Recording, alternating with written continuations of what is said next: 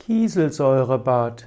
Kieselsäurebad ist ein Bad, dem man Kieselsäure zugibt.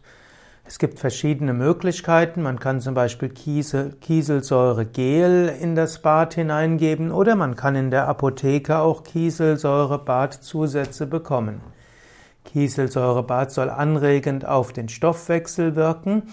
Kieselsäurebad äh, wirkt besonders auch auf die Haut.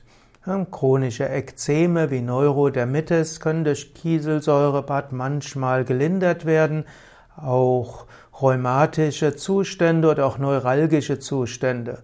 Es gibt eben zum einen Kieselsäurebad eben mit Kieselsäurebad äh, Zusätzen aus der Apotheke, aber man kann auch sagen, bestimmte Pflanzen wie Zinnkraut oder Haferstroh, Heublumen haben auch einen recht hohen Gehalt an Kieselsäure. Und eigentlich wäre es am klügsten, du nimmst Pflanzenzusätze und nimmst eben ein Zinnkrautbad, Haferstrohbad oder Heublumenbad und so hast du genügend Kieselsäure und auch anderes.